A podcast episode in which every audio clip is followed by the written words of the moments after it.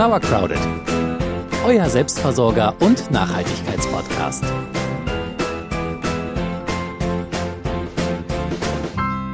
Zu Beginn dieser Folge wollen wir mit euch eine Runde das geheimnisvolle Geräusch spielen. Ihr werdet gleich ein Geräusch hören und dann müsst ihr erraten, was es war.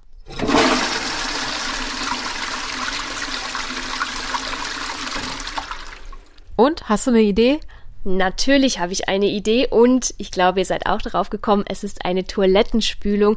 Und ich muss da sofort an die Toilette meiner Omi in der Schweiz denken. Die hat dann nämlich ähm, ganz bemalt mit verschiedenen Figuren, die verschiedene Dinge tun. Und dann ist da sind da auch die Klaviernoten von alle meine Entchen. Und dann ist das schön gemalt dazu, die Figuren, die gerade auf die Toilette gehen. Und singen dann aber nicht alle meine Entchen, sondern sie singen alle meine Würstchen schwimmen im Klosett, schwimmen im im Klosett, zieht man an der Strippe, dann sind sie alle weg. Sehr schön. Wie ja. ihr merkt, wir wollen uns heute mit ein bisschen Humor dem Thema ja Toilette im Kleingarten widmen. Und damit noch einmal herzlich willkommen zu Sauercrowded, eurem Selbstversorger und Nachhaltigkeitspodcast. Ich bin Celia. Und ich bin Jule. Heute geht's also um Komposttoilette, Toilettensituation und so weiter. Die Frage ist, was ist denn eine Komposttoilette? Wie kommt man zu einer? Und auch, was für Arten von Kompostierung gibt es denn überhaupt? Ja, die Toilettensituation in unserer Kleingartenanlage, da wird nicht so richtig drüber gesprochen. Also glaube, keiner weiß, wer seine Fäkalien wie entsorgt. Was aber klar ist, keiner von uns ist ans Abwasser angeschlossen und eigentlich dürfte auch niemand von uns eine Grube haben. Die Situation ist da so ungeklärt. oh je. Ja, wir haben ja das Glück, dass wir nur fünf Minuten vom Garten entfernt wohnen. Ähm, für das kleine Geschäft haben wir so eine stinknormale Campingtoilette ähm, und für alles andere muss man dann halt schnell aufs Fahrrad und nach Hause fahren. Ja, trotzdem haben wir uns jetzt überlegt, dass es schöner wäre, wenn man auch mal in der Laube übernachten kann oder wenn auch Gäste oder dass auch Gäste sich wohler fühlen beim Toilettengang, weil so eine Campingtoilette ist echt nicht so ansprechend und wir wollen es irgendwie ein bisschen schöner haben. Ihr seht also schon Komposttoilette, Campingtoilette. Es gibt ganz viele verschiedene Arten von Toiletten und es gibt auch verschiedene Systeme. Im Groben unterscheidet man zwei Toilettensysteme. Toiletten, bei denen etwas getrennt wird und Toiletten, bei denen alles zusammen bleibt. Führst du das ein bisschen aus? Ja, es sind natürlich zwei Trockentoilettensysteme. Es gibt natürlich auch noch das ja, Wasserklosett. Entschuldigung. Also, ähm, es gibt zum einen die Behälter, bei denen alles zusammengesammelt wird. Das ist zum Beispiel bei einem Dixie-Klo oder Toy. Ja, das ist beides Werbung, ne? Wie heißen die denn, wenn man Krass, wie mit Tempo. Egal. Also da wird alles zusammen in einem äh, Behälter gesammelt oder zum Beispiel beim Plumpsklo, falls ihr euch noch daran erinnern könnt, da fällt auch einfach alles nur in eine Grube. Ja, und am Ende muss das dann abgeholt werden und weggebracht werden oder man schüttet das doch zu. Und dann gibt es noch Trenntoilettensysteme oder auch Komposttoiletten. Da werden Urin und Kot voneinander getrennt und separat in Behältern gesammelt und dann anschließend kompostiert. Die sind im Moment auch sehr beliebt, weil wenn Kot und Urin zusammenkommen, dann kann das gern und entstehen unangenehme Gerüche. Also das kennt man dann vielleicht so im Sommer auf einem Festival in so einem geschlossenen Plastikklo, ist nicht unbedingt ein sehr angenehmer Geruch. Deswegen sind Trenntoiletten, wo das beides getrennt wird, gerade sehr, sehr im Trend. Es gibt sogar schon riesige Kompostiertoilettenanlagen, also für ganze Häuser, wo dann alles so in Behältern gesammelt wird und dann später insgesamt zu einer Kompostieranlage gefahren wird. Ich habe auch schon Systeme gesehen, also im Fernsehen jetzt nicht live, ähm, bei denen das ist so eine Art Heimbiogasanlage. Also die Gase, die dann aus den Fäkalien entstehen, werden dann noch zum Kochen und Heizen benutzt. Äh, das sind natürlich super coole Systeme für so autarke Wohnprojekte für unseren Kleingarten ist das, wäre das ein bisschen zu überambitioniert und ganz ehrlich, uns reicht eine kleine Trockentoilette. Auf jeden Fall. Deswegen fokussieren wir uns jetzt hier auf Trenntoilette oder auch Komposttoilette. Und jetzt haben wir das schon so oft genannt. Vielleicht noch einmal so als Rundumschlag. Was ist eigentlich eine Komposttoilette? Kurz gesagt ist eine Komposttoilette eigentlich eine Toilette, die ohne Wasseranschluss auskommt. Äh, vergesst jetzt mal nochmal das Plumpsklo, weil das kommt ja auch ohne Wasser aus, aber das ist irgendwie gruselig und muffig und das möchte man nicht haben. Trockentoiletten sind irgendwie in, hip und man kann auch schon Systeme bekommen, die man auch in der Wohnung benutzen kann. Also das ist nicht schmuddelig, es stinkt nicht, es ist modern und machbar. Mhm. Und gerade für Gegenden, in denen man keinen Wasseranschluss hat, für Gartenlauben, für Berghütten, für Bungalows, äh, dafür ist es eine saubere Möglichkeit, um seine Fäkalien zu entsorgen. Und auch ökologisch gesehen ist die Anschaffung von so einer Toilette eine gute Idee. Sie entlastet die Kläranlagen und sie verhindert auch, dass man seinen menschlichen Abfall dann mit Trinkwasser herunterspülen muss, was ich persönlich wirklich ganz, ganz furchtbar finde. Ja, und wie der Name Komposttoilette schon verrät, die Fäkalien, die können im Anschluss dann separat kompostiert und dem Kreislauf wieder zugeführt werden. Wer sich jetzt bei dem Gedanken ekelt, dass man hier seine Fäkalien dann irgendwo verteilt, der sollte sich vielleicht daran erinnern, dass wir ja massenhaft tierische Ausscheidungen Verpackungen auf unsere Felder kippen. Oder auch den Klärschlamm wird auf ähnliche Weise entsorgt. Ich glaube, das ist das, was die StädterInnen dann als äh, Landluft bezeichnen. Mm. Also im Prinzip landet jetzt schon Fäkalien auf den Feldern in Gemüse, das wir vielleicht dann im Supermarkt kaufen. Also von daher sollte man sich jetzt nicht unbedingt vor den eigenen Fäkalien derart ekeln. Uns ist aber natürlich trotzdem bewusst, dass Fäkalien durchaus Krankheitserreger und andere gefährliche Keime enthalten können. Deswegen muss man bei der Kompostierung auch einige Dinge beachten. Da kommen wir aber später zu. Bevor es nämlich losgeht, muss man noch ein paar Überlegungen anstellen. Kaufen oder bauen? Das ist hier die Frage. naja, wir beide, wir sind ja eher Macherinnen und deswegen haben wir uns entschieden, eine Trenntoilette zu bauen. Und ich muss zugeben, es war auch der Geiz, ganz klar. Der hat eine Rolle gespielt, weil ich weiß nicht, ob ihr euch, euch schon mal informiert habt über das Thema und vielleicht auch schon mal im Internet geguckt habt. So eine Trenntoilette, die kann locker mal 400 Euro kosten und das finde ich richtig happig. Ja, es gibt auch verschiedene Bausätze auf dem Markt und so, aber selbst wenn man nur den Urinabscheider kaufen möchte, das sogenannte Separett, äh, ist man da schon bei 85 Euro. Und das ist wirklich nur ein Stück Plastik, was Urin und Feststoff voneinander trennt. Und da bin ich auch ein bisschen geizig, muss ich zugeben.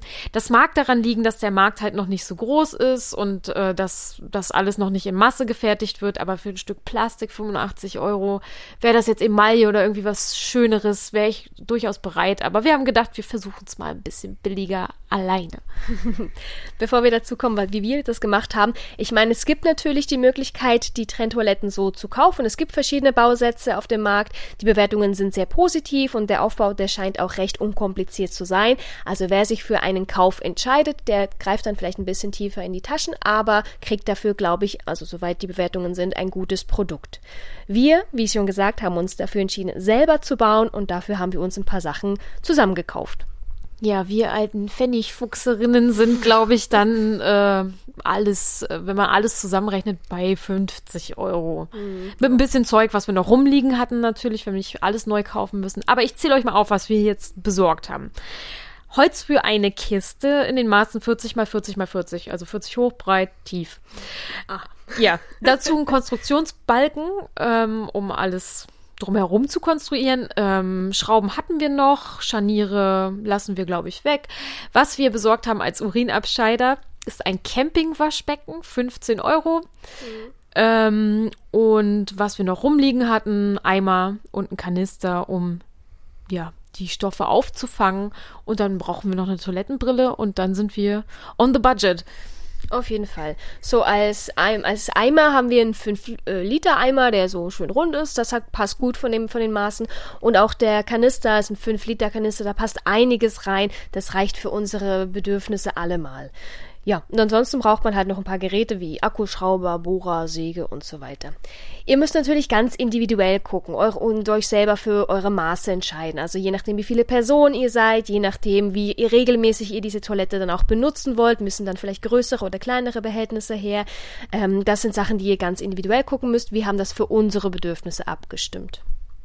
In einigen Foren und auf einigen Seiten wird empfohlen, einen Lüfter einzubauen in diese Toilette. Ähm, da gibt es auch Modelle, die zum Beispiel mit Solarpanel kommen und dann ganz ohne weiteren Strom auskommen. Es gibt auch welche, die, glaube ich, komplett ohne Strom laufen.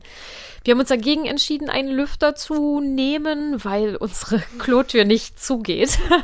die wurde mal aufgebrochen und ähm, wir haben uns entschieden, das nicht zu reparieren, weil es ist eine Toilette, da gibt es nichts zu klauen. Und wenn man es abschließt, verlockt das doch nur wieder, das nochmal aufzuknacken. Und so haben wir halt eine schöne Belüftung. ja, aber jetzt äh, lädt die Komposttoilette ein, uns zu beklauen, weil die bestimmt auch jeder haben möchte. Zumindest wenn sie gerade geleert ist. Ja, was man auch noch einbauen kann, äh, was wir gesehen haben, ist zum Beispiel eine Klappe, äh, die dann hilft, dass man Eimer und Kanister gut entnehmen kann. Also die Klappe müsste natürlich dann auch so groß sein, dass das jeweils eine und andere da durchpasst. Ähm, genau, damit das schön entnommen werden kann. Wir haben uns jetzt gegen eine solche Klappe entschieden. Wir machen eher so ein Anhebesystem, also wir heben lieber die Toilette von unten an, lassen den Boden frei und entnehmen so die Dinge. Falls ihr eine Klappe einbauen wollt, dann braucht ihr natürlich noch Scharniere oder sowas ähnliches. Das ist natürlich dann ein bisschen ähm, einfacher und vielleicht auch die schönere Variante. Haben wir jetzt erstmal so nicht für uns vorgesehen. Unsere Toilette ist übrigens noch im Bau. Der Kasten steht, die Materialien sind alle da. Jetzt geht's noch ans Rumfuchsen, dass das alles zusammengeht. Wir halten euch da natürlich auf dem Laufenden. Bilder folgen natürlich auch. So, wenn ihr denn eine Komposttoilette habt und sie nutzt und dann natürlich auch, was dann in Behältnis drin ist, ist die Frage, wie kompostiert man das Ganze? Wie kann man den Inhalt verwerten? Und da kommt es natürlich darauf an, auf den Inhalt, also festes und flüssiges. Und auch da gibt es verschiedene Kompostierungsmöglichkeiten. Starten wir vielleicht einmal zuerst mit dem Urin, weil der noch mehr oder weniger unkompliziert und ungefährlich ähm, oder in die Richtung ist. So ist es. Urin ist auch sehr reich an Nährstoffen übrigens, den kann man super im Garten verteilen. Ähm, Urin kommt eigentlich steril aus uns heraus, deswegen braucht man sich da um Krankheitserreger keine Sorgen zu machen. Ihr könnt den Urin, wenn der Kanister voll ist, einfach entnehmen, ähm, verdünnt im Garten verteilen. Ich würde 1 zu 10 empfehlen. Ihr könnt ihn aber auch pur auf den Komposthaufen gießen. Ähm, Urin ist reich an Stickstoff, äh, super Dünger, also für ganz viele Pflänzchen, Tomaten, Paprika, alles eigentlich. Alles steht auf Stickstoff. Und auf dem Komposthaufen hilft Urin scheinbar bei der Zersetzung von holzigem Material. Das dauert ja immer besonders lange. Also mega gut. Könnt ihr auch einfach darauf kippen. Ähm, beim Urin müsst ihr natürlich gucken, der beginnt nach einiger Zeit schon zu riechen. Deswegen, äh, wenn ihr ihn lagern wollt, also im Behältnis dann nur ganz kurz, am besten bringt ihr ihn wirklich sofort raus, wenn es geht. Das relativ unkompliziert in ein Verhältnis mischen und dann geht's raus damit und dann riecht es auch nichts und euer Garten freut sich. Etwas anders sieht's dann beim Feststoff aus. Da muss man nämlich etwas sensibler vorgehen als beim Urin. Zuallererst, wenn ihr die Komposttoilette benutzt und dort ein großes Geschäft macht, dann könnt ihr das Geschäft erst einmal abdecken mit Einstreu, zum Beispiel Sägespäne obendrauf oder Katzenstreu oder ähnliches. Das kann man dann ein paar Mal machen, je nachdem, wie groß euer Behältnis ist oder wie voll es schon ist, je nachdem. Und dann geht's dann an die Entnahme aus der Toilette und an die Kompostierung. Und da muss man gut aufpassen, weil wir schon gesagt haben, in unseren Fäkalien können sich Krankheitserregern tummeln und die muss man natürlich so kompostieren, dass die uns dann später im Kreislauf nicht mehr schaden. Zwei Möglichkeiten gibt es, heiß und kalt. Kompostierung. Easy. Jo. Heißkompostierung habe ich selber auch noch nicht gemacht, versuche euch aber mal jetzt das Prinzip zu erklären. Es ist so, dass bei der Heißkompostierung soll im Inneren des Haufens ähm, sollen Temperaturen um die 60 Grad entstehen, damit Krankheitserreger abgetötet werden. Das funktioniert so. Ihr braucht mindestens ein Kubikmeter Material. Also nicht wie beim Kaltkompostieren, dass man alles nach und nach raufschmeißt, sondern ihr braucht wirklich schon zu Beginn dieses viele Material. Das ist natürlich dann einerseits der Feststoff aus eurer Trenntoilette und andererseits könnt ihr das mit einem bis also ungefähr einem Drittel anderem Material mischen. Das können Küchenabfälle sein, das können, können Strauchschnitt sein, also was immer ihr noch rumliegen habt.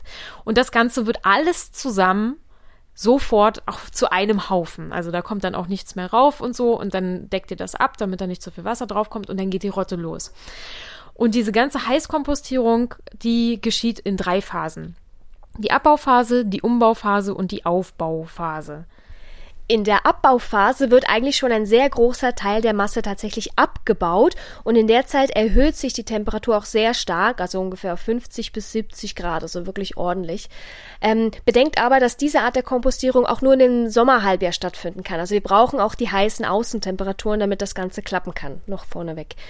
Ja, und die Abbauphase, die dauert dann ungefähr so, ja, sieben Tage. Jedenfalls bis dahin sollte das Material schon mal ein bisschen abgebaut sein und ähm, es wird dann Zeit, einmal umzusetzen und alles neu nochmal durchzumischen.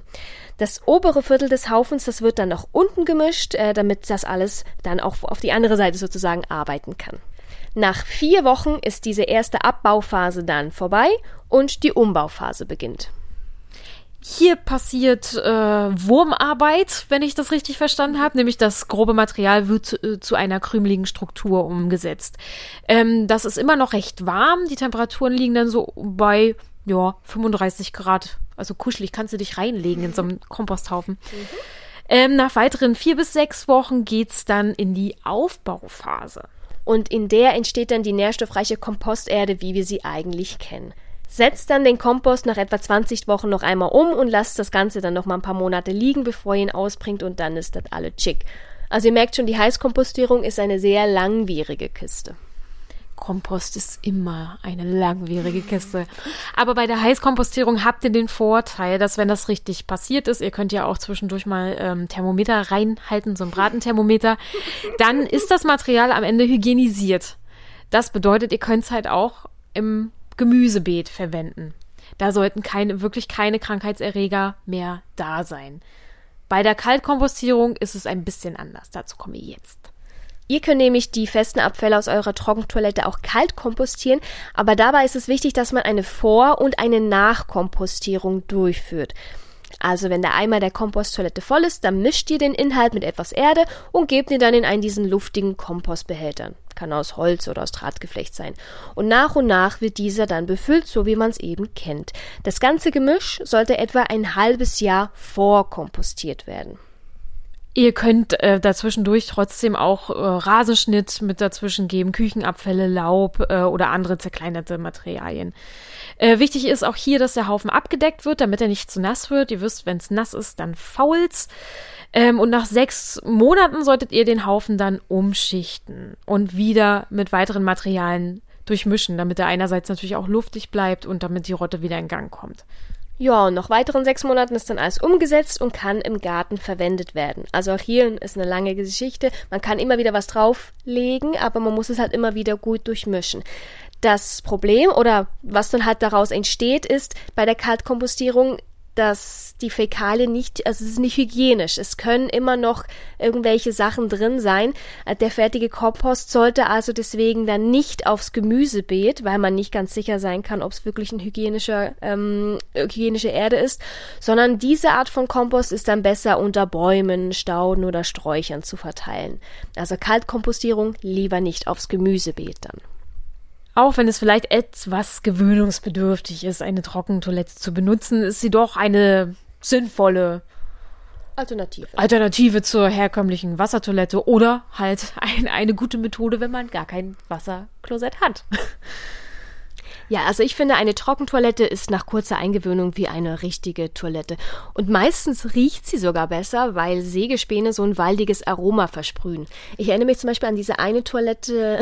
ich erinnere mich an diese eine Toilette. Ach, sie war wundervoll. In Frankreich oder in der Schweiz nein, war auch eine. Nein, ich meine die in Frankreich im Nationalpark. Das roch so waldig in der Toilette. Ähm, überraschend.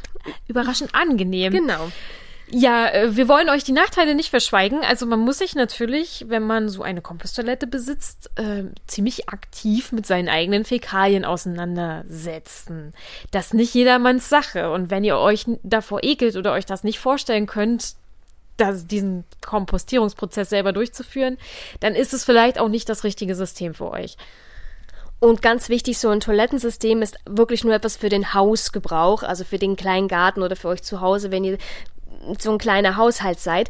Wenn ihr eine zehnköpfige Familie habt oder eine Fußballmannschaft oder was auch immer, dann solltet ihr euch nochmal über größere Systeme informieren, da diese Art von Komposttoilette ist nämlich nur was für Kleinsysteme und wir mit unserem Zwei-Personen-Haushalt, das geht ganz gut. für uns ist das somit das richtige System. Wie gesagt, wir halten euch auf dem Laufenden, sobald alles äh, ordentlich zusammengebaut ist und sobald auch ordentlich kompostiert wird. Wir hoffen, wir konnten euch das System oder die Systeme ein bisschen erklären und vielleicht ein paar Zweifel beseitigen und neue auftun. Und wünschen euch viel Spaß bei der Auswahl eures Toilettensystems. Und ich hoffe, ihr könnt das Ganze auch mit ein bisschen Humor und wenig Charme äh, annehmen. Wir haben uns einfach so ein bisschen durchgewurstelt und versucht, äh, ein paar Infos zusammenzubekommen. Und wir machen das alles auch zum ersten Mal und wir gucken einfach, wie das entsteht. Wenn ihr schon Erfahrungen habt, wenn ihr selber schon Komposttoiletten nutzt zu Hause, selber welche gebaut habt, wie auch immer, oder wenn wir hier totalen Quatsch erzählen, dann meldet euch gerne über Instagram oder über unseren Blog. Wir sind immer sehr interessiert, was ihr so draußen treibt, weil wir lernen auch immer gerne Neues dazu. Ja, und dann sage ich auch vielen Dank fürs Zuhören und dann bis zum nächsten Mal. Tschüss. Tschüss.